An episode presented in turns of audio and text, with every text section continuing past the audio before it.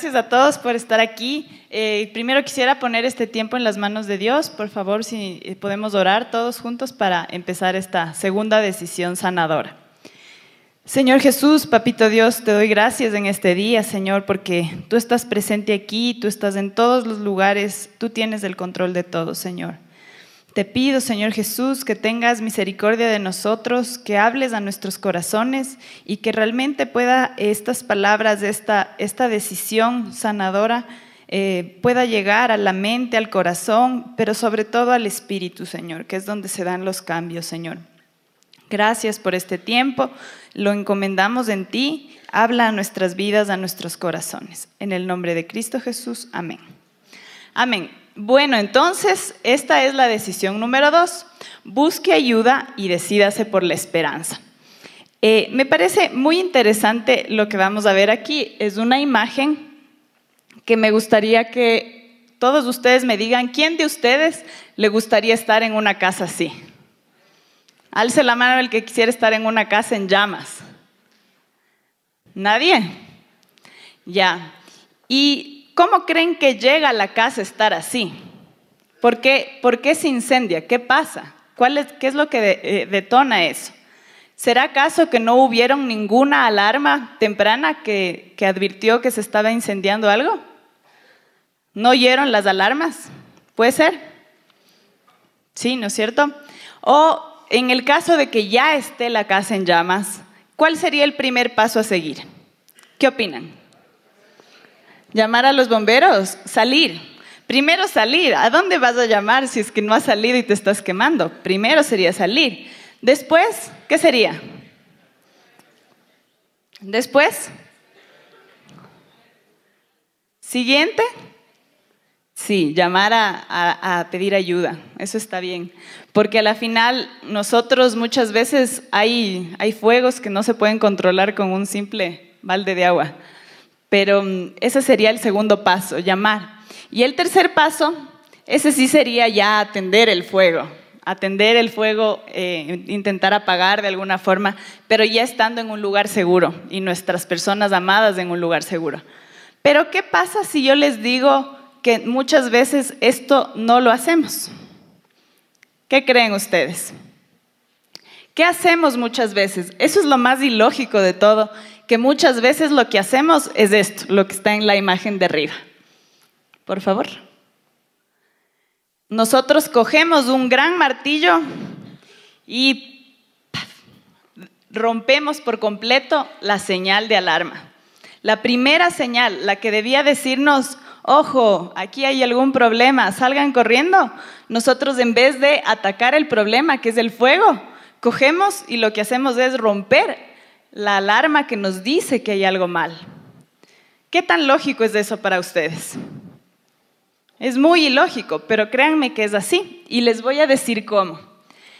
Em, siguiente diapositiva, gracias. Em, cuando sentimos un dolor por mucho tiempo, llegamos a identificarnos con él mismo y convertirnos en víctimas. Eh, evadimos el dolor. Nos encanta evadir el dolor. No nos gusta sentir dolor. Al, que le duele un poquito la cabeza, ¿qué hace? De una se toma una pastilla para el dolor. Al que le duele un poquito la espalda, de una se pone algo para el dolor. Pero así también es en nuestras vidas. Eh, siguiente diapositiva, por favor. Evadimos el dolor. ¿Y de qué formas evadimos el dolor? Evadimos el dolor con sustancias, con alcohol, con drogas, con eh, trabajo excesivo, nos mantenemos ocupados, no queremos pensar que algo nos duele. Queremos estar muy ocupados todo el tiempo, estar muy eh, estresados para no sentir lo que realmente está en nuestro interior. Sentimos dolor ¿por qué? Por dos razones. Una, los errores de nuestro pasado. ¿Quién de ustedes puede decir que no tiene, que no se arrepiente de algo que ha hecho en el pasado? Una reacción, una decisión, algún hecho en el pasado. Todos nos arrepentimos de algo. Tal vez algunos se arrepienten de más cosas que otros. Tal vez otros, gracias a Dios, en su caminar con Dios, han conocido a Dios con jóvenes o muy niños y han evitado muchas decisiones dolorosas. Pero específicamente, todos tenemos algo de qué arrepentirnos y de qué sentir dolor. Pero para mí, especialmente, yo me siento más identificada con la segunda razón por la que sentimos dolor. Y esta es eh, nuestra pérdida de control. Todos nosotros, para mí, esto ha sido lo más difícil en mi vida. Sentir que soy incapaz de controlar nada. que uno no puede controlar nada, no puede controlar lo que pasa, no puede controlar las autoridades que salen, no puede controlar los fenómenos naturales, no puede controlar nada. Pero sobre todo, nosotros no podemos controlarnos a nosotros mismos. Esta es una de las características que a mí me ha parecido lo más difícil, que es darnos cuenta de nuestra pérdida de control. Eso duele. Pero, ¿qué es la esperanza que tenemos? Es que el dolor es el antídoto de Dios para el autoengaño. Esta, esta frase de C.S. Lewis me, me gusta mucho porque dice, que Dios susurra en nuestros deleites. Cuando todo está bien, nos habla bajito. Nos habla en nuestra conciencia, pero nos grita. Nos grita en dónde dice? En nuestro dolor. Entonces, el dolor realmente es el megáfono de Dios para llamar nuestra atención. Es esa alarma que está diciendo, hey, aquí esta casa se está quemando miren, esta casa se está quemando. Pero ustedes dirán, ah, o sea que Dios es el que nos provoca todo. Él es. Qué mala gente que ha sido Dios. Pero no es así. Dios no es el causante. No disfruta al vernos sufrir. Con frecuencia nuestro sufrimiento es por malas decisiones o acciones, tanto nuestras como de otras personas. Y él realmente lo que hace es permitir el desenlace de las consecuencias naturales. Muchas veces nosotros le culpamos a Dios de las cosas que nos pasan, de todo lo que nos pasa. A veces el primer número uno culpable es Dios. Pero, siguiente es, por favor, eh, no es el causante, como les digo, pero, ¿qué es lo que vamos a ver en estos gráficos, por favor? Pásenme al donde se ven los gráficos. Siguiente. Ya. Eh, este es un gran ejemplo de cómo las causas naturales desembocan en la consecuencia que debe ser. ¿Quién no ha sentido el calentamiento global? ¿Quién no ha sentido? Alza la mano. ¿Quién no ha vivido y no ha sentido el smog que hay en las ciudades, la contaminación? ¿Quién no ha sentido esta falta de agua que se ve cada vez más? Y también ¿Quién no ha oído o leído o visto en redes sociales esta, esta cuestión de los animales que están en peligro de extinción? Entonces, todas estas cosas, ¿de dónde creen que vienen? ¿Dios es el causante? ¿Están seguros? ¿Quién cree que Dios es el causante? ¿Nadie? ¿Seguro? Eh, los causantes somos nosotros. Siguiente diapositiva, por favor. Los causantes somos nosotros. Nosotros talamos los árboles, ensuciamos el agua, eh, ensuciamos con, con basura, lanzamos basura, tenemos guerras, ensuciamos el mar. O sea, los causantes hemos sido nosotros. Lo único que estamos haciendo es cosechar las consecuencias de lo que hemos sembrado. Entonces, a la final, por eso les digo, Dios no es el causante del dolor, pero sí utiliza el dolor para advertirnos de un peligro, para advertirnos de algo que está pasando. Entonces, ok, si es que Dios tiene todo este, este proceso de dolor para darnos una gran señal, ¿qué es lo que qué hace con el dolor? O sea, ok, ya, nos advierte, pero ¿qué quiere que hagamos? Entonces, Él quiere que manejemos un duelo. El duelo es el camino de Dios para que nosotros encontremos el consuelo. A ver, todos repitan conmigo. El duelo es el camino de Dios al consuelo. Entonces, ¿quién no ha perdido un ser amado? ¿Quién no ha perdido a alguien que uno ha amado? Es necesario vivir un duelo, es necesario vivir un luto. Lo mismo pasa con nuestras decisiones, con nuestro dolor. Debemos vivir ese camino que Dios tiene trazado para nosotros para encontrar el consuelo de Él. Ese es el propósito del dolor. Él quiere consolarnos después del dolor. Y como veíamos en la anterior diapositiva, el dolor es, siguiente por favor, el dolor es el antídoto de Dios para el autoengaño. ¿Por qué es el antídoto? Porque nos encanta autoengañarnos, nos encanta decir, no, si mi vida está re bien, a mí no me duele nada, yo no tengo nada por qué arrepentirme, yo estoy conforme con lo que tengo. Entonces, a la final, cada uno de nosotros se autoengaña. Entonces, el dolor es el antídoto, lo que debemos tomar para darnos cuenta. Ojo, ok, aquí, dense cuenta que no todo está bien, se están engañando. Entonces, ahora vamos a repetir esta frase. El dolor es el antídoto de Dios para el autoengaño.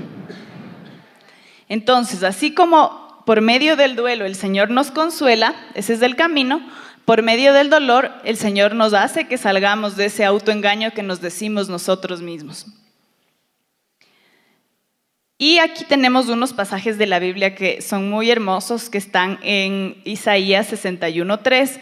Yo eh, le he puesto en dos versiones, vamos a ver primero la, Reina Valera, que dice que a los afligidos de Sión se les dé gloria en lugar de ceniza, óleo de gozo en lugar de luto, manto de alegría en lugar del espíritu angustiado, y serán llamados árboles de justicia, plantío de Jehová para gloria suya. Dios nos promete, nos promete que nos va a sacar de donde estamos, que nos va a curar ese dolor, que nos va a dar lo contrario a lo que debíamos cosechar si nos dejamos consolar por Él. En otra versión, me gusta, es tal vez más fácil de entender, pero en la traducción, eh, traducción, ya se me olvidó, Tea, eh, dice, para cambiar su derrota en victoria su tristeza en canto de alabanza. Entonces los llamarán robles victoriosos plantados por Dios para manifestar su poder. Entonces nosotros podemos ver que Dios no quiere que nos quedemos en el dolor, en el sufrimiento, quiere que salgamos de ahí, pero quiere que nos dejemos consolar. La siguiente. Eh, aquí en la iglesia hay algunos amigos que son joyeros y trabajan con esto como medio de vida. Y eh, yo en la universidad cogí una materia que era joyería, que era de las de artísticas. Entonces cogí esta materia y nos enseñaron cómo hacer las joyas, las joyas de plata específicamente. Entonces se ponen un crisol, que es esa, esa cosita, es, un, es una como paletita de un material súper resistente al calor. Se pone eh, la plata y los, los materiales que se van a mezclar y se le somete a una eh, un soplete realmente, pero a una presión de fuego muy fuerte para que todo se derrita y se una y se mezcle. Entonces, eh, de esa forma se, se, unen los metales que eran diferentes, que eran distintos, diferentes composiciones, y también salen las cosas que nos sirven, sale como digamos la basura del metal. Entonces, en esa forma, Así es como usa Dios el dolor, las pruebas. Él usa como ese crisol, esa, herramienta que hace que nosotros salgamos de este engaño de pensar que todo está bien. Entonces muchas veces no nos damos cuenta de que las cosas están mal hasta que revientan, hasta que revientan en nuestra cara. Por ejemplo, eh, cuando ya nuestro matrimonio fracasa, cuando ya nos divorciamos, cuando nuestros hijos se van por un mal camino, cuando entramos en bancarrota, cuando ya llegamos a tocar fondo, recién nos damos cuenta que algo estaba mal. Pero Dios quiere que veamos esas alertas tempranas. Entonces, ¿qué debemos hacer? No ignorar nuestro dolor, porque como decía, es el exterminador de los engaños. Entonces, el, paso uno para darnos cuenta que estamos con algún dolor es enfrentar la crisis. Muchas veces nos damos cuenta que está algo mal cuando nos enfermamos, cuando nuestro cuerpo ya no puede más y explota, cuando estamos llenos de estrés, se nos empieza a caer el pelo, no sé cuántas cosas pasan por estrés, no podemos dormir, no podemos conciliar el sueño, cuando perdemos el empleo, cuando afrontamos un divorcio, Todas esas son señales de crisis que nos dicen, usted está pasando por un dolor fuerte, no lo ignore. La segunda señal es la confrontación.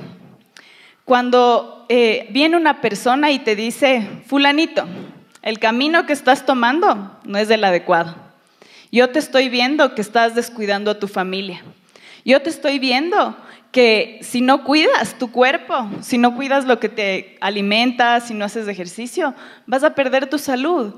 Cuando alguien nos ama lo suficiente para enfrentarnos y decirnos que vamos por mal camino. Esa es otra advertencia de que hemos estado ocultando el dolor por mucho tiempo. Cuando una persona nos confronta.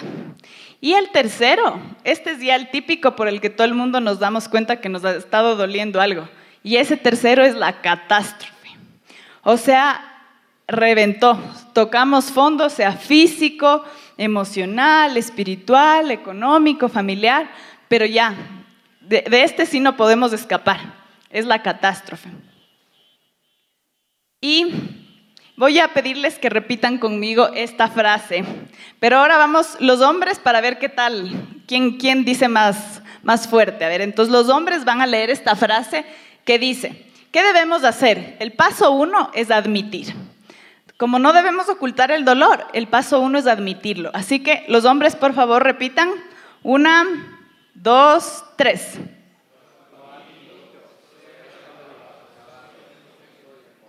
Impotente. ¿A quién le gustó decir eso? A nadie. Qué feo es reconocerlo. A nadie de nosotros nos gusta decir eso.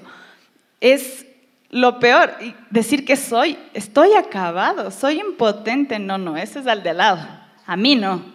Entonces, y los hombres hablaron bien bajito, ¿vieron? No quisieron, estoy acabado, soy. Entonces, vamos a ver las mujeres. Este es el paso uno, admitir. El paso dos es una, dos, tres.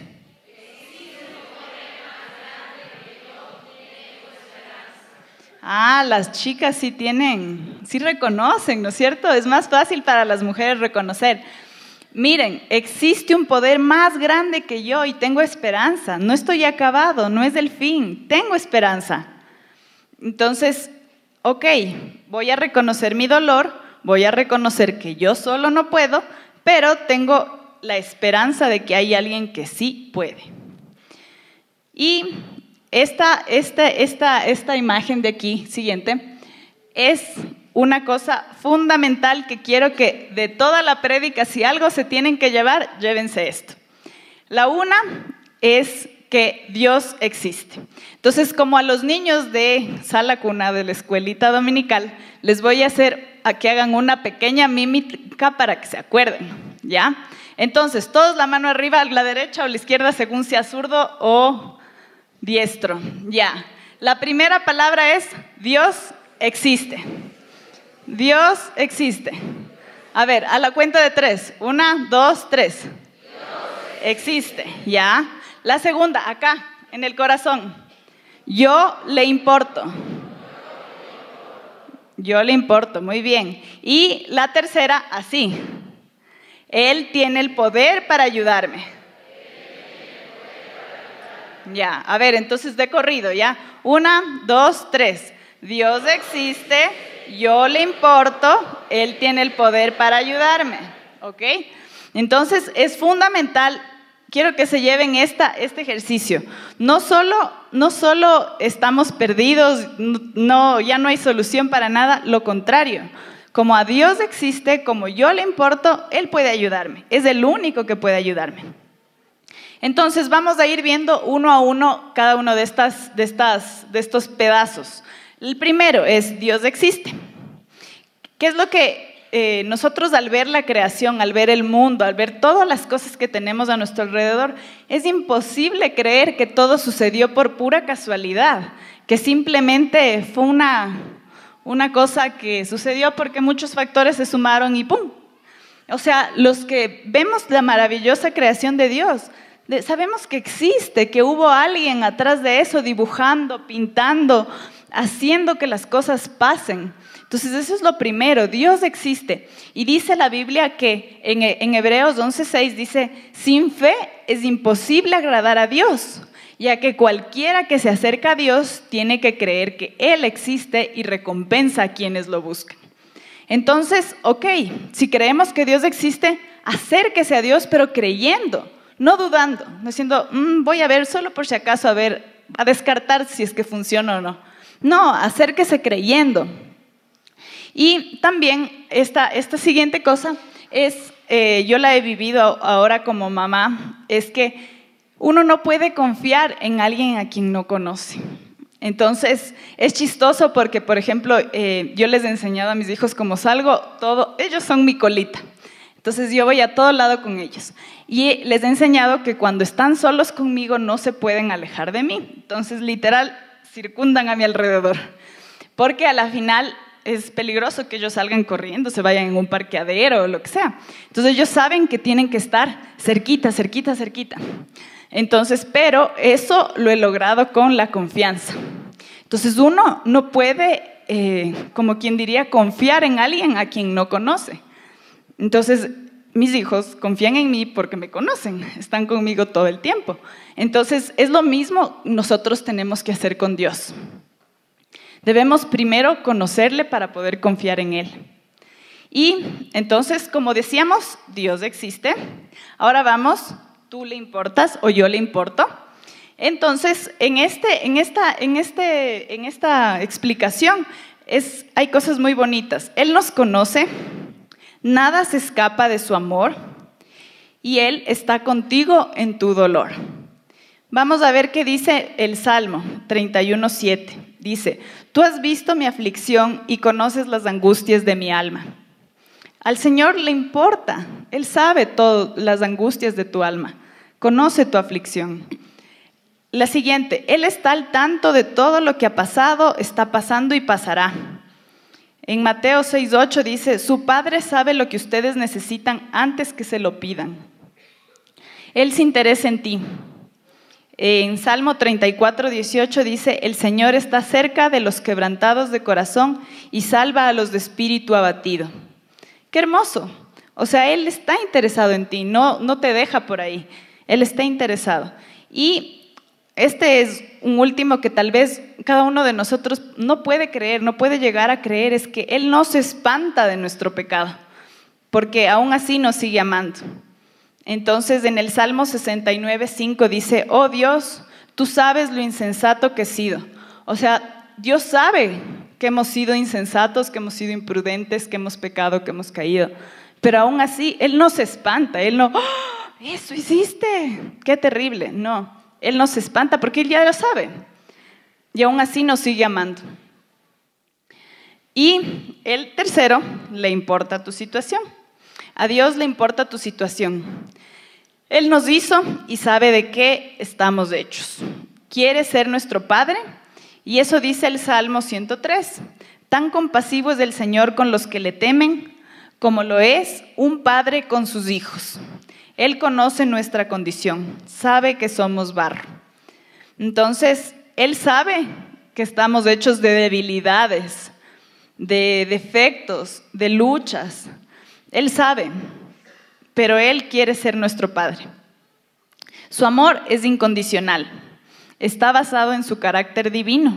No está basado en el estado de ánimo, no está basado en si hoy nos ama, mañana no. Eh, hoy nos portamos bien, nos recompensa y mañana nos castiga. No, su carácter divino es permanente. Y Él dio su vida por nosotros. Dice, Dios demuestra su amor por nosotros en esto, en que cuando aún todavía éramos pecadores, Cristo murió por nosotros, en Romanos.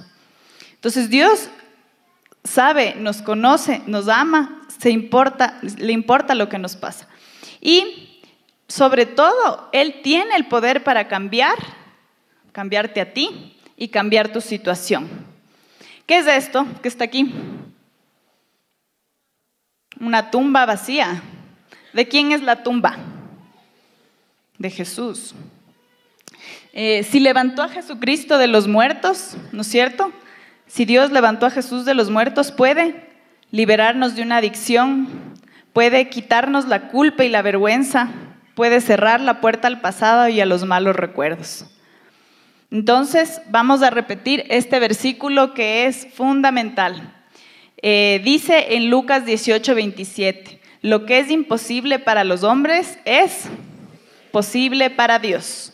O sea, si Él levantó a Jesús de los muertos, él puede levantar nuestras vidas. Entonces vamos a repetir juntos, ¿ya?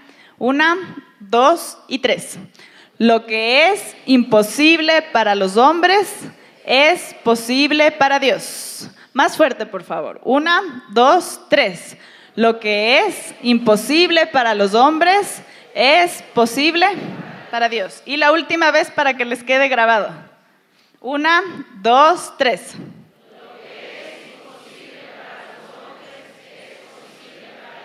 Entonces, Él tiene el poder de cambiar nuestras vidas, nuestra situación. Pero ¿cómo? ¿Cómo lo hace? ¿Cómo hace este cambio? Él tiene tres pasos. Siguiente, por favor. Él tiene tres pasos. Una, nos da de su poder. Dos, nos da de su amor. Y tres, nos da dominio propio. Que muchos sabemos del poder de Dios, como que hemos oído de lejitos, de lejitos por ahí hemos oído. Otros hemos sentido el amor de Dios, lo hemos sentido en nuestras vidas, pero no todos hemos experimentado el dominio propio. ¿A quién eh, le cuesta aceptar un postre después de haberse pegado una comidota? Todos ya estamos llenos, pero vemos el postre. Es como, mm, bueno, ya siempre hay espacio para el postre, ¿no es cierto? ¿Quién, quién, no, ha, resistido esa, esa, esa tentación? Son cositas chiquitas, ¿no? Pero Dios dice en Timoteo 1.7, Dios no nos ha dado un espíritu de timidez, sino de poder, amor y dominio propio. Entonces, a la final, Dios nos da lo que necesitamos para cambiar nuestra situación, para salir de nuestro dolor. Él nos da, pero debemos conectarnos. Entonces, ¿cómo nos conectamos? Siguiente, por favor. Eso. ¿Cómo nos conectamos? Tenemos que conectarnos a la fuente. Tenemos que conectarnos a Dios. Primer paso es creer. Creer lo que ya dijimos. Dios existe, yo le importo, Él tiene el poder para ayudar. Y recibir. Debemos pedir ayuda. Eh, se necesita valor para reconocer que estamos mal. Jesucristo, pon tu espíritu en mí. Y en Filipenses 2.13 dice, Dios es quien produce en ustedes tanto el querer como el hacer para que se cumpla su buena voluntad. Entonces, no solo basta con saber que Dios existe, también tenemos que hacer algo nosotros, tenemos que poner de parte. Y eso es lo que nos ayudará a recibir. ¿Quién de ustedes se ha sentido así? Ahogado, que se está ahogando, que no puede más, que algo le, que le falta el aire. ¿Quién se ha sentido cansado? Cansado, agotado. Algunos ya están hasta dormidos ahorita. Esos son los que se sienten así, no mentira. ¿Alguien se ha sentido encadenado, atado a algo, preso de algo? O tal vez hay personas que se sienten así, que se están yendo a un hueco, a un hueco profundo y terrible. O sienten que están en medio de un incendio o todo el tiempo apagando incendios. Y también que se están ahogando. O simplemente sienten que están cargando cargas muy pesadas en su vida. Con todos estos escenarios, dígame, ¿quién se ha identificado con al menos uno de estos escenarios en su vida? Alce la mano. Al menos uno. Al menos uno, ¿no? Algunos nos hemos identificado con todos, pero al menos uno, todos. Pero ¿qué dice Dios? Él no nos deja así. Él nos dice que cuando crucemos por las aguas, Él estará con nosotros, contigo. Cuando crucemos por los ríos, no te cubrirán sus aguas. Cuando camines por el fuego, no te quemarás ni te abrazarán las llamas. Eso está en Isaías. O sea, Él promete estar con nosotras, con nosotros en las buenas y en las malas, estar con nosotros en cada circunstancia de nuestra vida, por más difícil que sea. No importa qué tan difícil sea, no importa en cuál de esos estados estamos, Él va a estar con nosotros.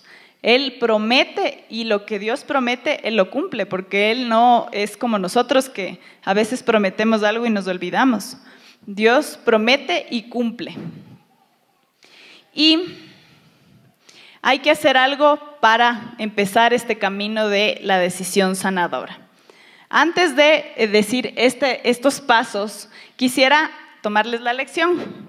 A ver, ¿cómo es la, cómo es la lección? Dios Existe, ajá. Yo le importo. Él tiene el poder. Muy bien. Entonces, para hacerlo, vamos a empezar por el primer paso que es orar. Orar por este asunto. Orar por las cosas que tenemos que cambiar. A veces estamos cegados, a veces estamos tapados los ojos y no vemos nada, pero tenemos que orar para que el Señor nos deje salir de esa negación, de pensar que todo está bien, que todo estamos bien, que no hay ningún problema. Debemos salir de la negación y debemos empezar a confiar en el poder de Dios. Ese es el paso número uno. ¿No es cierto?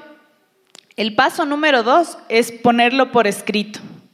Debemos anotar, porque ¿qué pasa si solo decimos, sí, sí, sí, cierto, cierto es, cierto es, pero no anotamos, no hacemos algo? No vamos a poder darle seguimiento. Tenemos que anotar, tenemos que anotar tal vez de qué dolor nos está alertando Dios, hacia qué dolor nos está diciendo que debemos ponerle ojo. ¿Quién ha culpado a los problemas a otros? Ha, dicho, no, es que la culpa es de mi mamá, de mi papá, de mi vecino, del perro, del gato. Muchas veces culpamos a otros, pero los únicos culpables somos nosotros, pero no queremos ver. La otra es, ¿qué dolor ha estado negando usted permanentemente? ¿Qué ha estado negando? ¿Cuál crisis o confrontación o catástrofe ha usado Dios para captar nuestra atención? ¿En qué áreas nos sentimos atascados? ¿Nos sentimos incapaces de cambiar? ¿En qué áreas? ¿En qué áreas estamos dispuestos a permitir la ayuda de Dios? ¿Hay algo que cada uno de ustedes tengan temor de entregarle? Porque, ¿qué es lo que pasa? A veces estamos muy cómodos en donde estamos. ¿Qué tal si les pido que se paren? Ahorita, un, dos, tres, párense, párense todos nos incomodamos, ¿no? Estamos, chuta, unos ya estaban en, el quinto sueño, ya, estírense, estírense, pero todos nos incomodamos. Así es el dolor, así es Dios como utiliza esas herramientas para llamar nuestra atención, para incomodarnos. ¿A quién le gustó pararse? Ah, sí les ha gustado unos dos.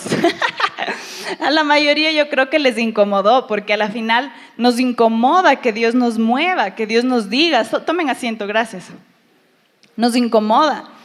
Pero a la final debemos incomodarnos, debemos entregarle a Dios, debemos ver esas, esas áreas que queremos que Dios trabaje con nosotros. Entonces ese es el segundo paso, ponerlo por escrito. Y el tercero es compartirlo con alguien. Entonces eh, la Biblia mismo dice que es mucho mejor dos que uno que eh, reciben mejor fruto de su trabajo, que eh, no van a tener frío. La misma Biblia nos dice que debemos compartirlo con alguien más. Entonces, si debemos compartirlo con alguien, ¿cómo debe ser esa persona? No vamos a compartirle al señor que nos encontramos en el ascensor del centro comercial, o tal vez no vamos a compartirle al señor de la tienda, ¿Quiénes creen que son los mayores consejeros, más que los pastores, creo? ¿Quiénes creen? ¿La pareja? Bueno, sí, no.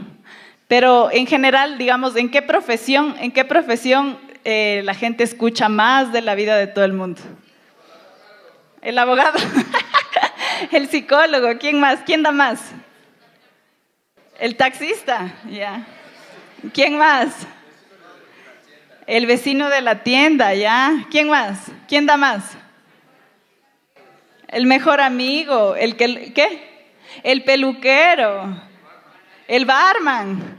Sí, de verdad, aunque ustedes no lo crean, el, el barman, el de la tienda, el taxista, Em, la persona que está, el peluquero, el peluquero es de ley. O sea, ellos escuchan mucho más la vida y milagro de toda la gente, más que los psicólogos, más que los abogados, más que los pastores. Ellos saben la vida del que es y el que no es. Pero Dios dice que no es así. No hay que compartir las cosas con cualquiera. Debemos compartirlo con alguien. Primer requisito es que tenga la relación con Jesús.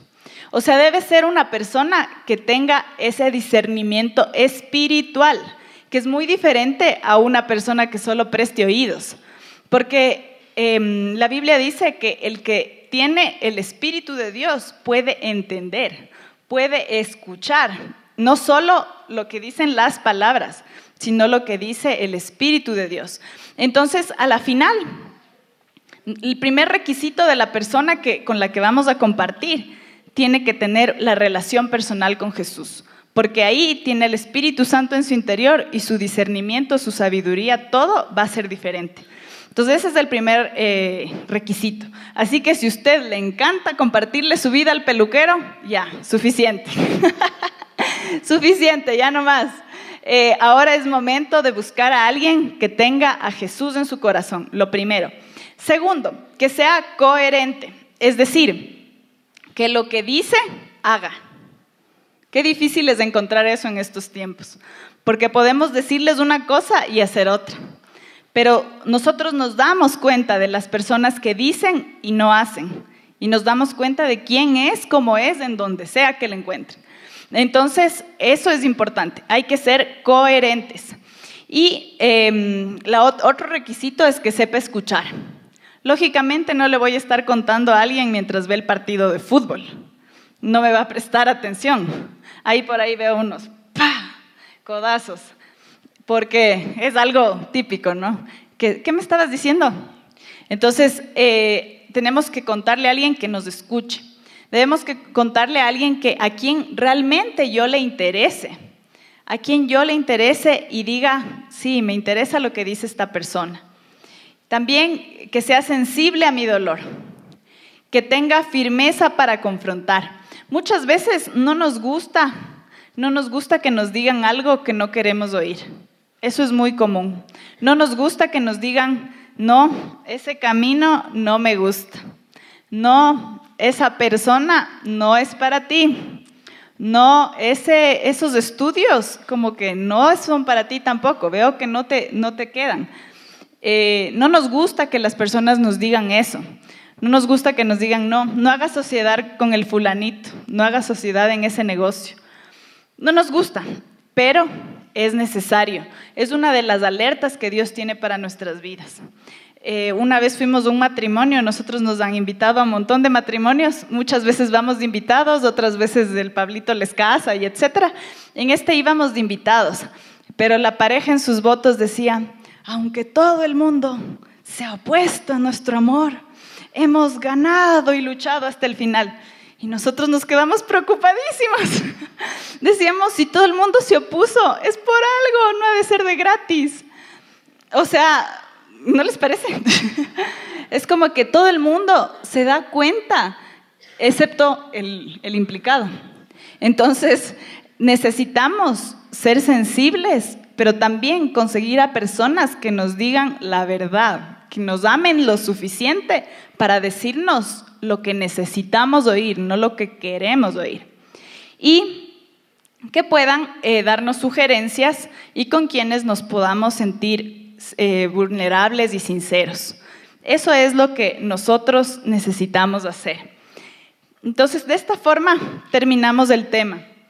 Em, ¿Qué es lo que ustedes pueden llevarse aparte del ejercicio que les dice como a los niños? ¿Qué es lo que ustedes pueden llevarse? ¿Van a seguir opacando su dolor? ¿Van a seguir rompiendo la alerta de incendios? ¿O van a tomar en cuenta esas señales? ¿Qué han descubierto ustedes en todo este momento que hemos hablado? Tal vez en qué cosas Dios les está diciendo, estás ocultando tu dolor, estás eh, tapando el problema. a veces nos encanta a nosotros tapar el sol con un dedo. Muchas personas eh, les gusta como que enfrentar el problema y solucionarlo. Muchas veces decimos, ah, me peleé con mi esposo y él ya no tiene componte, ya, ni modo. No es que ese sea mi esposo, pero eh, muchas veces nosotros hemos pensado eso. O muchas veces decimos, uh, ¿para qué voy a hablar con mi suegro, con mi suegra? A la final nunca hacen caso. Entonces, ¿o para qué voy a hacer esto? O sea, a la final muchas veces pensamos que las cosas ya no valen el esfuerzo, pero créanme, Dios les dice sí vale el esfuerzo. Vale el esfuerzo es, es examinarse uno mismo y darse cuenta de dónde se están prendiendo las luces, dónde se están prendiendo las advertencias. Tenemos que hacerlo.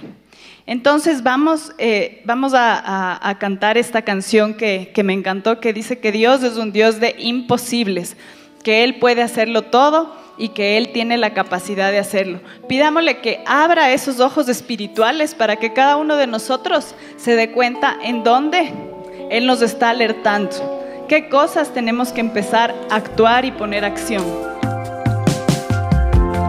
Si te gustó esta prédica, te invitamos a que te suscribas a nuestro podcast y nos sigas en YouTube, Facebook e Instagram como Encuentro con Bahía. Además, recuerda que cada semana tendremos una prédica nueva para ti.